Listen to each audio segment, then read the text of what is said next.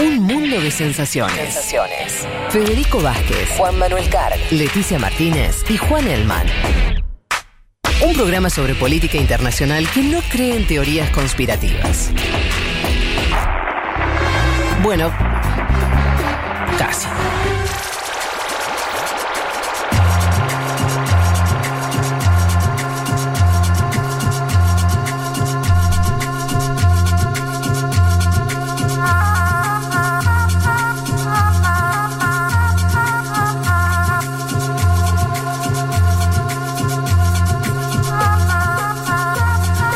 Bueno, con esta cortina latinoamericana ya vamos entrando a nuestro continente. Nos metemos en el tema coyuntural más que nos tiene más tensos. Dale, vamos. Elecciones en Ecuador. Se está votando en Ecuador. eh, ya Andrés Arauz acompañó a su abuela de 106 años a votar. ¿Qué? Sí, abuela de 106 años la acompañó a votar porque él no puede votar porque tiene domicilio en México, que es donde estaba cursando sus estudios en el último tiempo. Extraño que el candidato a presidente no pueda votar, pero. Suce- puede suceder. Sí. Tenía- estaba empadronado en otro lado, digamos. Esa es la, la verdad. Sí, sí. Eh, tres candidatos principales, lo decíamos, el economista Arauz, el banquero Guillermo Lazo y el dirigente del movimiento indígena Yacu Pérez. ¿Qué se necesita para ganar en primera vuelta? 40 y 10 puntos de diferencia con el segundo, o superar el umbral de los 50 puntos. Decíamos que estaba primero Andrés Arauz en todas las encuestas orillando el 38, 39 y atención al dato, 20% de indecisos de acuerdo al promedio de encuestas de la última semana, los cuales tendería uno a creer que hay una proyección hacia los tres principales candidatos de ese 20%. Quiero empezar con Lenín Moreno Garcés, que es quien se está yendo. Vamos a pasar dos audios de Lenín Moreno para graficar lo que fue estos cuatro años eh, eh, en el Ecuador y el cambio político que tuvo Moreno, que me parece que algo de eso también hay en esta elección y se discute cómo sigue Ecuador sin Lenín Moreno, un Ecuador bastante eh, dañado por ciertas circunstancias. Y de hecho hay un dato, antes del primer audio voy a nombrar este dato. En las encuestas, la candidata de Alianza País, el partido de Moreno, tiene 1,5% de intención de voto. El partido del presidente. cuando Lenín Moreno Sí. sacó en el 2017, en la segunda vuelta, 51,5. Es decir, ha perdido 50 puntos Alianza País, lo cual habla bastante, ¿no? De lo que fue el gobierno. Primer audio de Lenín Moreno 2017, todavía no había divorcio con el expresidente Ajá. asilado en Bélgica. Escuchemos, a ver. Quiero aprovechar este final del instante cívico para decir desde aquí, a nombre del pueblo ecuatoriano, Rafael, que tengas un buen viaje, que Dios te bendiga y que bendiga a toda tu familia. Gracias a nombre del pueblo ecuatoriano Tranqui. por todos los logros Escucha, escucha. de esta década, principalmente en beneficio de los más pobres y desprotegidos. Dale, dale. La revolución continúa. La revolución sigue adelante. Menos mal. Hay un cambio de estilo, sí. Ah. Hay un cambio de estilo. Bastante. Ratificaremos todo lo positivo y aquello que haya que cambiar lo cambiaremos. Siempre hacia adelante. Bueno. Bueno. Parece que había bastante para cambiar. Ay, ay, ay, Pero impresionante. qué, qué manera de. Sí. A decir. Y no, o sea, porque algo anunciaba, pero. Hay Decir y una, no decir, ¿no? hay una cuenta de Twitter que se llama Imágenes que anteceden una tragedia, ¿no? Este tipo de discursos que anteceden una tragedia. Bueno, sabemos que. Para mí, para la Sí, frase, la frase donde se muestra más el hacha es que tengas un buen viaje, Sí, Rafael. como que lo despide, ¿no? Claro. Está con la, No con, con la veña, que tengas Que un buen tengas viaje. un buen viaje, Rafael. que- quédate allá. Bueno, eh, ganó, ¿no? Le- Lenín Moreno ganó esa elección, ejecutó el programa político de quien perdió, de Guillermo Lazo, que hoy compite de vuelta. Eh, hay también uno, no, no sé si hay que posicionar el ámbito latinoamericano, ¿no? Porque era un momento donde todavía no había ganado AMLO, todavía no había ganado Alberto Fernández. Decir, Lenín Moreno No, no. dijo, va para acá el viento, yo, acá. Voy, yo voy por acá, ¿no? Sí. Eh, Evo Morales estaba en cierta soledad, que terminó en un golpe de Estado, aquella soledad. Y Lenín Moreno durante su gobierno hizo, mira, las primeras medidas se juntó con los medios, los principales medios de comunicación del país, Que Correa estaba peleadísimo. peleadísima muerte, se alineó con los Estados Unidos de forma directa, porque podríamos decir que fue el mejor aliado en el continente, además de Luis Almagro, el secretario general de la OEA. Se fue de UNASUR, ¿te acordás de eso? Que se fue de UNASUR, le sacó UNASUR su sede central en Quito. UNASUR tenía la sede central en Quito, todavía está el edificio ahí. En ese entonces además se fue a ProSur y persiguió políticamente a sus adversarios, ¿no? Lenín Moreno tras lo que fuera. Diríamos sus ex amigos, Sí, sus Sí. ex compañeros. sus ex compañeros. compañeros, aquellas eh, masivas marchas de 2019 contra el acuerdo con el Fondo Monetario Internacional que impulsó Moreno, llegó a detener una prefecta, una gobernadora, la de Pichincha. Es como que detengan acá a Axel Kicillof en la provincia sí. de Buenos Aires. Otros dirigentes se asilaron en México. Y les traía ese primer audio porque ahora les voy a pasar un segundo audio de Moreno tras las protestas de octubre de 2019, como Ajá. para graficar lo que fue el viraje total de Ya un Moreno completamente transformado. a ver, escuchemos A ese ver. Moreno del 2019. Me he trasladado a la ciudad de Guayaquil y he trasladado la sede del gobierno a esta querida ciudad de acuerdo a las atribuciones constitucionales que me competen. Siempre he antepuesto la paz y la tranquilidad de los ecuatorianos antes que mi propio bienestar. Los saqueos, el vandalismo y la violencia demuestran que aquí hay una intención política organizada para desestabilizar el gobierno y romper el orden constituido, romper el orden democrático. ¿Creen ustedes que es coincidencia que Correa, Virgilio Hernández, Patiño, Pavón hayan viajado al mismo tiempo hace pocas semanas a Venezuela? El sátrapa de Maduro ha activado junto con Correa su plan de desestabilización. Son los corruptos que han sentido los pasos de la justicia acercándolos para que respondan. Ellos son quienes están detrás de este intento de golpe de Estado y están usando e instrumentalizando algunos sectores indígenas, aprovechando su movilización para saquear y destruir a su paso. Bueno, ¿no? Eh, Sí. 180 grados. Obviamente aparece el Cuco Venezuela, ¿no? Como le llaman a algunos comunicadores a esta idea de meter al país caribeño en todas las discusiones internas. Algo que no funcionó en Bolivia, algo que no funcionó en la Argentina, digo en términos electorales. Sí, sí. Después podemos debatir cómo está Venezuela, qué pasa en Venezuela. Esa discusión doméstica de Venezuela no se incorpora con no- éxito. No se incorpora con éxito. Me sirve, parece sirve como construcción de relatos, sirve Sí. para una, una, una, una intensidad, de, Claro, ¿no? Una yo, minoría intensa. yo digo, Fede, que es, eh, cuando tu casa se está quemando, que venga alguien y te diga, che, en aquella casa hay Sí. seis chispas Sí. más. No funciona No funciona demasiado. ¿Qué Tenés razón. Si, si- si en estos países hubieran habido gestiones que les hubiera ido bien, por ahí lo de Venezuela sum- le sumaba como fantasma, ahí sí. Claro, pero si alguien hubiera gobernado bien. era la- le faltó una parte importante. ¿Qué, ¿No sentís igual? eh, pocas veces a veces la traición. Toma nombre tan. Y, que- no, y queda, y queda, y queda tan mal parada. Quiere decir, esto, esto que, digo, más allá de cómo sale el resultado hoy, Moreno deja de ser un jugador de la política. No, no. Fue. Fue, fue, Moreno decir, fue. Y quedó sin nada. Quedó sin nada. Eh, más allá de lo que uno piense, me parece que no- es indudable que fue un traidor al lugar donde venía, ¿no? Y traicionó medio al- para nada, porque quedó disuelto. Quedó Eso- mal con todos. Exacto, ¿no? Eso es lo que querés claro. decir vos. Quedó mal con Sí. todos. Yo digo, la foto del 2019 me sirve para analizar las elecciones. Ese paro nacional. Porque tenés en las calles a una parte del movimiento nacional popular y progresista que ahora está acompañando a Arauz, lo tenés en las calles, y también tenés al movimiento indígena, que un sector importante del movimiento indígena está acompañando a Yacu Pérez de Pachacuti, que es el tercero posicionado. Es decir, en la elección queda evidenciado que aquellos que se movilizaron contra Moreno, bueno, les va bien electoralmente, ¿no? Son la decir, mayoría de la, de- de- del país. del país, Son la mayoría del país, van a sacar más de 50 puntos seguro, porque sumados entre Sí. Arauz y Yacu Pérez van a sacar más de 50 puntos. Bueno, en, ese, co- en todo ese contexto de crisis económica que sufrió Ecuador durante estos años, de inhabilitación política del expresidente, que tiene un gran caudal, es que aparece esa idea de inventar un candidato, ¿no? Inventar a Arauz. Arauz era alguien prácticamente desconocido hasta hace meses. Dijimos el año pasado acá, joven, poco carpeteable, me acuerdo que lo dijimos, y comprometido, Mm. ¿no? Sobre todo también economista, algo que, que Bolivia puso en el tapete, para, sal- para saldar la crisis económica en nuestros países, pongamos un economista eh, que pueda proponer, por ejemplo, un salvataje a las familias ecuatorianas. Y ahí les traigo este audio. Y hoy, cuando hemos visto que se perdonaron impuestos a los grupos económicos más grandes del Ecuador, gritan cuando nosotros planteamos una propuesta de dar un salvataje a la familia ecuatoriana. Mil dólares a un millón de familias la primera semana de nuestro gobierno. Tiene hasta voz de. Tiene hasta voz de joven, Arauz, ¿no? Que tiene 37. 35 años. ¿Qué? 35. Ah, 35, es muy Sí. joven. Estaba por cumplir 36 Creo que ayer ahora. fue el cumpleaños. Bueno, es verdad, 36. A partir de ahora, como bien dice Ayer Leti, cumplió 36 años. Mirá vos. Mil dólares a un millón de familias durante la primera semana de gobierno. Son mil millones de dólares en total. Es, Es una guita, Parva ¿no? de guita. ¿Cómo lo piensa solventar? Bueno, impuesto a grandes fortunas, salir a buscar dinero ecuatoriano fuera del país, hay mucho dinero ecuatoriano fuera del país, y también ahí se señala Lazo, obviamente para agravarlo.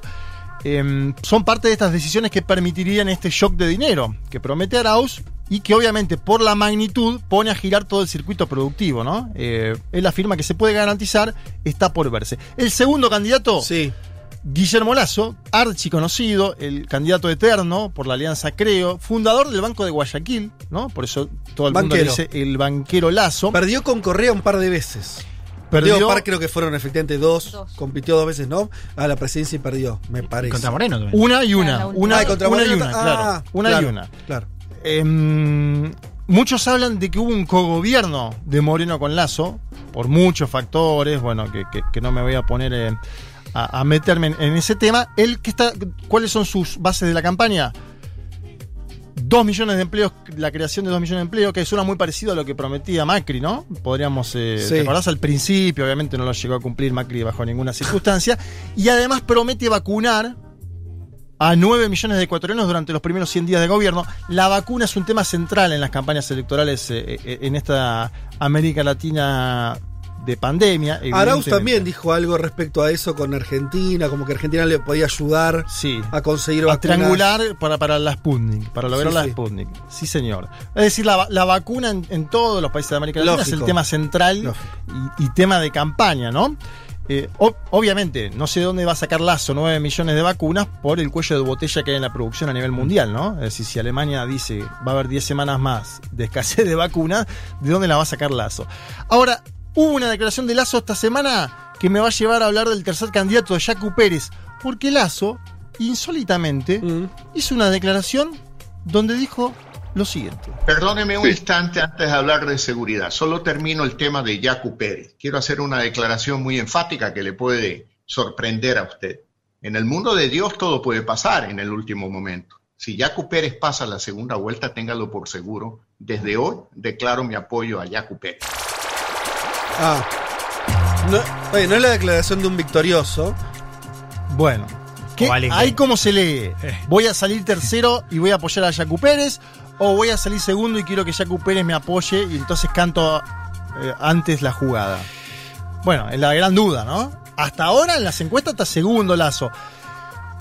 Evidentemente Jacu Pérez creció en, el- en la Sí. campaña, porque lo estamos nombrando, porque tuvo una candidatura más antisistema, que encaja con ese perfil de movilizaciones del año 19 Claro. con apoyos en las juventudes, con un mensaje ambientalista, que también es de época, el mensaje Sí. ambientalista es de época, Fede. Y que fue lo que el correísmo no, no logró agarrar ahí. Digo, el correísmo tuvo problemas con el movimiento indígena, Sí. tuvo problemas con, con los ambientalistas por Exacto. el desarrollo de, eh, mm, eh, sobre todo vinculado al petróleo, ¿no? Sí. Que es una, mm, un- una producción importante en Ecuador. O sea, me parece que agarra eso que el, que el correísmo no, no pudo representar. Y entiendo que Jacu Pérez en las elecciones anteriores, en el balotaje entre Lazo y Lenin Moreno, llamó a votar por Lazo. Sí, en las sí. anteriores. Sí, sí. Ah, ¿está ese antecedente? sí, sí. sí. Debe ser para mí la de las candidaturas más interesantes de América Latina hace tiempo. Para analizar, ¿no? Sí. Un es- tipo que hace yoga en la playa, que toca el saxo. Es decir, tiene algunos condimentos y elementos. Me cae tan mal todo. Claro, pero además Ay, no, ¿por qué? es un tipo que, que manifiesta posiciones de, de izquierda en algunos campos. Es verdad que también tiene ese discurso anticorrupción muy fuerte. Critica mucho a China, como vos decías, ¿no? Está por decir, el, el tipo ¿Y por qué a- lo critica China? Apoya, claro, critica a China por su política de derechos humanos eh, y por sus políticas antiambientales, pero él está a favor de un acuerdo comercial con Estados Unidos y cuando le preguntan de quién está más cerca, él responde afirmando que está más cerca de Estados Unidos. Bueno, por ahí habría que tomar esas palabras con cierta seriedad. Esa confesión, Sí, ¿no? Tal vez esa sea el candidato esa confesión de Jacu Pérez. eh, en la campaña de Arauz, en off, te dicen lo que dice Elman. eh, eh, o Unidos. sea, Elman no lo dice así, dice. esa cercanía con Estados Te Unidos. dicen directo, este es un candidato que pusieron para bloquearnos a nosotros. Diría un correísta paladar negro, el ONGismo Eso. en su expresión, ¿no? ONGismo. Esa onda. Ahora, no, pará. no, no, no, eh, digo, no, no es justa, es, es una declaración de... eh, bueno, por ejemplo, lo- los bolivianos lo tuvieron mucho, de pelearse con las ONGs. Sí, claro. Álvaro García A lo que es, exacto. Esta cosa de unir ONGs con los yanquis es una, una, una decisión medio fácil, no, no, no tiene por qué ser así, pero quiere decir, hay una cosa ahí con eso, eh, podría... Algunas de las cosas de Jacu Pérez parecen ir en esa dirección. ¿Querés escucharlo? ambival- pero por estoy desesperado. Escuchemos a Yacu Pérez. ¿En qué consiste? A ver. En que vamos a cuidar el planeta, vamos a cuidar la naturaleza, la Pachamama, vamos a cuidar las fuentes de agua. Y para eso vamos a implementar una consulta popular para que sea el pueblo del Ecuador que decida en las urnas si consiente o no minería metálica en fuentes de agua, en cabeceras de ríos, en zonas sensibles y frágiles, siempre gobernando con la comunidad, siempre consultándoles, siempre muy cercano con ellos, porque hemos visto todo la, el, el autoritarismo, la prepotencia, el extractivismo de los gobiernos, aunque sean de izquierda, pero que no se han compadecido con los derechos de los pueblos indígenas, con los derechos de las comunidades, de los ambientalistas, de las comunidades minoritarias, que también tienen derecho. ¿Y qué te pareció? ¿Vos querés que yo haga mi ¿Compraste? dictamen? O sea, el mío, aviso, es un dictamen. ¿Compraste Con o no? falta de información, con muchísimo de prejuicio y con cero rigor. Sí, porque Pero me cae así- mal que haga yoga en la playa. Ah, no, eso me cae mal, sí. En un candidato a presidente me cae mal. Eh, no puede estar el tipo de hacer yo en la playa. Tiene que estar estresado viendo números en un Excel. Prefiero eso a. a- a- no, no, ¿cómo, cómo es? Eh, mi dictamen es de dedo para abajo, pero así con los dos dedos. Che, y la forma de hablar me recordó a Menem. No sé si están de acuerdo. Oh, entonces ya, ya le estamos tirando con de todo a, a Yacu Pérez. A ver, desde la campaña de Arauz dicen que, que co-gobernó con Moreno, atención a esto, porque hablan de votaciones de Pachacutic en la Asamblea Nacional. Entonces, para eso te traigo un audio, porque desde Bélgica tienen algo para decir sobre Yacu Pérez. A ver. Pachacuti también ha cogobernado. ¿Quién se puede engañar? Vean la votación de Pachacuti en la Asamblea. Son socios de, de Moreno. Yacu Pérez siempre apoyó a Moreno, fue lo que lo salvó en octubre del 2019, cuando tenía que irse ese gobierno constitucionalmente. La constitución permite, ante grave crisis económica y social, adelantar elecciones. Y si lo hubieran hecho, el 2020, el año de la pandemia, nos hubiera tomado con un nuevo gobierno fresco, con legitimidad, y la situación habría sido totalmente diferente. Pero por destruir a Correa, por no darle razón al correísmo, mantuvieron a Moreno, ahí están las consecuencias, estamos llorando lágrimas de sangre. Pérez fue protagonista en eso, Chacu Pérez. Revise, revise la votación de Pachacuti en la Asamblea. Total apoyo al gobierno para destruir a Correa. Yo quiero ahora que él, man. Que me causa gracia el inicio que él le causa gracia lo que Sí. está diciendo. ¡Ja, ja, Pérez! Quiero que Elman lo defienda. No, no, no, no lo voy a defender. Solamente voy a hacer un. Quiero escucharlo a Correa o a Arauz. Eh, si efectivamente se confirma una segunda vuelta entre Arauz y Lazo. Digo, porque, Eso es lo que te iba a decir. porque, digo, si así le van a pedir el voto a, a este señor, que muy posiblemente saque más de 10 puntos en las elecciones, vamos a ver qué no, pasa. no, no parece que se lo fueran a pedir. ¿Y pero el voto es de Yacu Pérez o es de lo- los que votan a Yacu Pérez? Porque No, bueno, parece que están digo, apuntando es- a quedar es una estrategia. cerquita o ganar en primero, quedar cerquita y Eh, después decir. Pero digo, efectivamente va a ser un jugador, vamos a ver qué pasa hoy, pero. Pero igual no está seguramente adelante, sea un jugador sí, en el Congreso. Es un jugador si, si va a ir segunda vuelta. Claro. Si no, no es tan un jugador. Eh, bueno, claro. no, y si se mete en la segunda vuelta, ni te digo lo jugador que es. No, bueno, por supuesto. Porque- Si llega a ser Correa, eh, perdón, eh, Arauz, Arauz- eh, Yacu Pérez. Ay, ay, mismo. ay, porque ese, ese escenario de segunda vuelta, que más en teman, todas ¿no? las proyecciones, es el más parejo. Ah, si, bien da- si bien lo dan ganando Andrés Arauz, es el más parejo. Entonces sí. se abre un escenario de incertidumbre. Sí, es- Creo es- que por es- eso también le pegan tanto, ¿no? Claro, es el gran signo de pregunta, ¿no? En estas, digo, al margen de otras incógnitas que hay, de qué va a pasar con el voto oculto, como decía Juan al principio, esto le pasa del, del voto en blanco también está midiendo muy alto, ¿no? En las encuestas. Eh, me parece que la can- todo lo que es eh, Pérez en esta elección lo que podía hacer después, me parece que es un gran signo de Creo pregunta. que, que hoy apostamos de nuevo. A ver. Oh. Ah, bueno, pues, no, ese momento, ¿eh? Yo digo que gana en primera vuelta Arauz. Juanma. Bueno, eh, sí, evidentemente sí. Hoy en la mañana. Vos además- también. Pero Vos tenés tengo- información calificada. tengo No, no la ese- puedes decir, pero. ¿Lo puedo decir? ¿Ah, sí? ¿O no? Decila, Por- por- Juanma. No, no, no la Por- digo. Fue, No, bueno. No, decila, no, amigo, no. Claro, no nos dejes así. ¿Qué es esto? No, no lo digo, no lo digo. Dale, pa, que eso. Juan Suspenso. Bueno, yo le pregunté al candidato a presidente Andrés Arauz. Pará, pará, pará. Subrayá. Vos le preguntaste WhatsApp. al actual candidato, al posible futuro presidente, le preguntaste qué onda. Yo le puse con expectativas de ganar en una sola vuelta. Así será, me puso. Te estoy leyendo el mensaje. Lo de tenés, WhatsApp. lo tenés ahí, sí me lo mostraste. Así que. o sí, sea, Arauz con confianza. Si él me dice que va a ganar, yo apuesto a eso. Si, vos- si Le escuchamos, creo. claro, vos escuchamos los audios de Correa, también esto, bardeando a Jaco Pérez, yo que sé, parece ser hay un cierto triunfalismo, se huele Exacto. Claro. en el correísmo. Pero pará, Veremos eso hay que ver si es pálpito, como era en Bolivia, Sí. pálpito, en Bolivia fue Claro. pálpito, porque sacó 55, o si es entusiasmo. Sí, decir, ¿Entendés? che, no. la También que no. puede ser, O claro. si es entusiasmo. No, mamita, claro. Eh, Vamos O a ustedes dos apuestan por Yo una sí, es que victoria en está muy vuelta. cerca del 40. Según las encuestas, y sabemos que las encuestas fallan.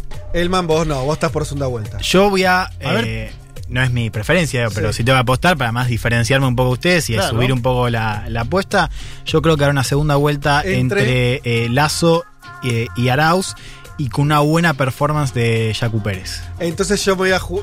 Yo te- eh, voy a jugar, pero porque no me queda otra. Voy a, a jugar. No, no, creo No, lo no. que sientas, lo que sientas, Fede. ¿Sí? El pálpito. En que vamos a cuidar el planeta. Yo creo que. eh, bueno, voy a apostar. ¿Qué vas a Voy a apostar por una segunda vuelta entre ¡Epa! Arauz y Jacu Pérez. ¡No! ¡La bomba Oh. atómica! Si te sale. Braden o Perón. Sos el gran ganador. Yo igual acá pongo un paréntesis y digo, porque a Leti le gusta mucho apostar. No hay apuestas de los aquellos analistas políticos de Argentina, no hacen apuestas de cómo va a salir la Por cosa no porque cuidan su prestigio. Paremos un poquito la mano de acá para adelante. Por ahí esta nos sale bien. Hasta ahora hemos salido heridos en varias ocasiones, ¿no? No, bueno. Eh, siempre uno gana, no importa. Sí, Vamos, claro. vamos pisoteando el prestigio de Bueno, cada uno. nos, nos abrazamos hace que gane. Claro, él apostó por la vacuna rusa diciendo, bueno, no importa qué es la efectividad. Y, Y fue ganó. una buena. Ganó, Ganó, ganó, y la efectividad, más le dio la. Claro. Razón. ese- Bueno, verdad. final, ¿no? De Sí. que te ganara Andrés Arauz, el progresismo continental va a sumar un nuevo gobierno. En el 18 fue AMLO, en el 19 fue Alberto Fernández, en el 20 fue Luis Arce. ¿Será Arauz en el 2021? Esta noche empezaremos a saberlo. Muy bien, y déjame decir algo, porque creo que lo dijimos poco, y, eh, más allá de, de- de reírnos y todo, y que además Rafael Correa es un personaje a la hora de declarar y todo. Yo creo que hay que subrayar que es uno de esos liderazgos, podemos decir Cristina, Lula con menos suerte, Evo Morales con, con mejor fortuna. Se ha bancado una, ¿no? Porque le dieron duro. Digo, esto es un dato de, de estos años. Sí. Los líderes políticos que se van bien, porque eh, Correa se fue, se fue ganando las elecciones con, su, entre comillas, Delfín. delfín. Se fue con una aceptación del 60-70% cuando se fue.